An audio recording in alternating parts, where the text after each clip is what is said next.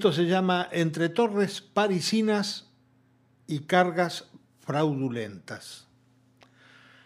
Había comenzado la vida, creo que a todos nos ha pasado. La vida, esa cosa maravillosa y trágica, esa cosa que nos hace volar muy por arriba de los árboles y las nubes, esa cosa que nos hunde en esas formidables oscuridades de túneles incomprensibles, aunque no exento de maravillas y sorpresas. La vida se debería de dar por comenzada más o menos a los 20 años. Aquellos 20 o 22 años de la década de 70. Tal vez hoy, este, dado que la adolescencia se está estirando, hoy sería un poco más arriba. Nosotros en nuestra vida seria, nuestra, nuestro proyecto familiar, en fin, empezaba a los 20 años, poco más o menos. Y sigo en, esto es que los anteriores años vividos solo se utilizan para ir aprendiendo cómo será el resto, para ir memorizando aciertos y errores, para no cometerlos más adelante. Bien, esa vida me llevó hace bastante tiempo a los húmedos muros de la cárcel de Villa Devoto. No como ocupante del lugar, sino más bien como acompañante o turista curioso. La cosa era que un amigo estaba haciendo el servicio militar y el padrastro estaba adentro, entre rejas. El pedido del amigo no se le puede ignorar, y una fría mañana estaba yo estacionando mi motoneta al costado del gran portón metálico de la cárcel. Una serie de pasillos y muchas rejas, tantos ruidos a llaves. Después me llevaron con Alberto, en realidad yo lo llamaba Albert. No tiene nada que ver con el Alberto amigo, el Alberto que tantas veces nombro. Este era un amigo algo mayor, era distinta la cosa. Como ya les dije, el marido de la madre de mi buen amigo Jorge, Albert, este, estaba ahí adentro. Él era camionero de toda la vida y lo habían parado en una ruta provincial de Entre Ríos llevando una carga de rollizos de madera dura, sin ningún papel que acreditara la compra o la propiedad de tales maderas. No me toca a mí juzgar. Este, era un buen hombre.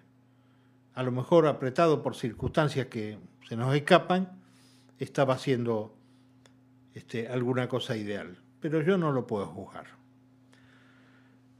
Poco me acuerdo de él, tenía los ojos celestes, aunque no era buen mozo, diría mi abuela Laura, ¿no? Había pasado buena parte de su vida en la ruta, acompañando o manejando camiones ajenos y llevando todo tipo de cargas. Me vio desde atrás de unos barrotes mal pintados. Un múltiple ruido de llaves y chirridos de puertas metálicas nos separaban. Se me hizo interminable el tiempo transcurrido y solo eran diez metros en total. Gordo, me dijo, vos siempre igual, con el único con que se puede confiar. Gracias, hermano, gracias por haber venido. El, preso, el, que está quitado de su libertad, este, ansía mucho que alguien lo vaya a ver, mucho.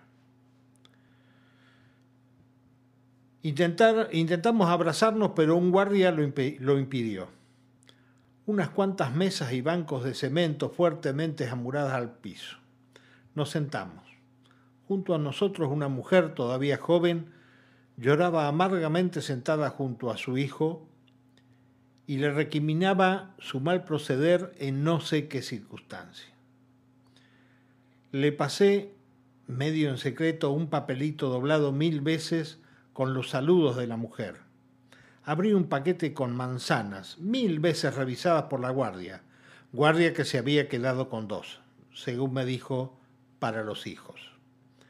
Nos pusimos a hablar de todo un poco. Albert había sido un cordial familiar de mi amigo, generoso cuando el bolsillo lo permitía. Nos había llevado a la costanera a comer choris varias veces en, algún, en algunos años, aunque tomaba algo de más, nunca lo vimos borracho. Casi siempre estaba sucio de grasa, producto de los viejos camiones que manejaba, que siempre se le quedaban... Eh, yo también tengo un regalo para vos, me dijo. Se levantó y le pidió permiso al custodio para ir a buscar algo a su celda. Regresó como a los diez minutos, con una cosa envuelta en papel de diario.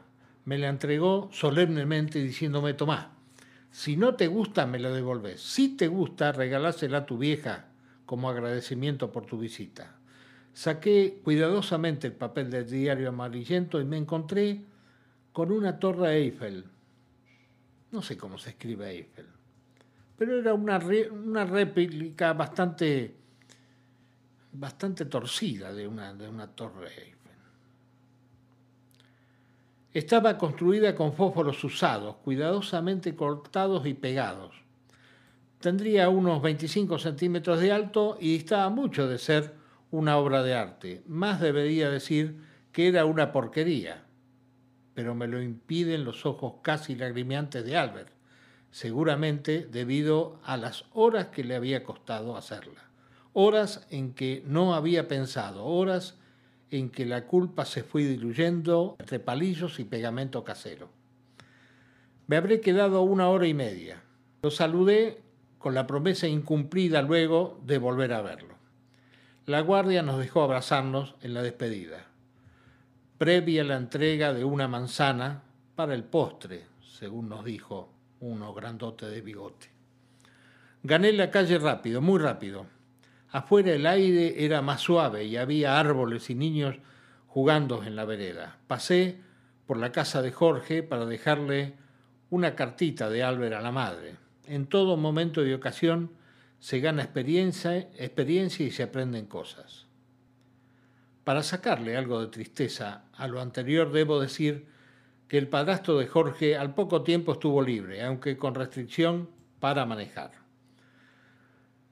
Como moraleja de lo anterior, les voy a transcribir una letra de tango, en realidad una milonga lunfarda, que cantaba don Edmundo Rivero y que se llama Desde la cana. Dice, che, Grela, batile al zurdo que ayer parece mentira. Un corte me mandó un tira con el fierro y el balurdo. Y como me hallaba curdo, batí el justo y la arruiné. Sobre el pucho me aboqué para sacar limpio al goruta que lo había captado la yuta laborando en societe. Batile al grone peroca que queme el bobo en el pío, junto con el zarzo mío, la empiedrada y la marroca, que reduzca, aunque sea poca, la menaje del bulín, mistasbo de marroquín, las pilchas y la catrera, y vos piantá de la de ladera con la mina de Pachín. Si me sale bien el tiro y sobresé el magistrado, creo seré jubilado de circular en el giro. Es por eso que me estiro en la cuestión del sumario, para que vos al secretario lo trabajés con cautela. ¿Y quién te dice, che, Grela, que me limpien por otario? En fin, estoy en gallola, sin pasos, mal empinchado, del celador mal mirado, por carencia de chirolas. Tráeme, si es que me das bola, siquiera un gomán, mijita no faltes a la visita y acordate de este coso, que aunque chorro y rampañoso, sabe llamarte Grelita. Por último, cómo se achica el pobre, el pobre tipo, ¿no? Cómo pide, aunque sea, unas monedas, pero sobre todo, qué linda la frase esa en donde le dice a la mina que aunque chorro y rampañoso, sabe llamarte Grelita.